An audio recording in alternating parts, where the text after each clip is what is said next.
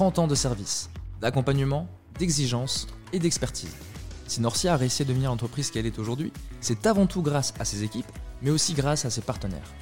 Et pour continuer à avancer ensemble, il nous semblait essentiel de vous engager et de nous engager sur une charte qui sera la base de notre relation.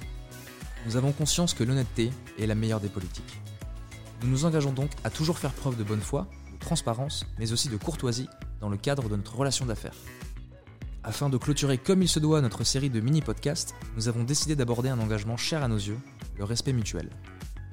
Le respect, une valeur associée au quotidien de chacun de nos collaborateurs, est au cœur de notre relation d'affaires.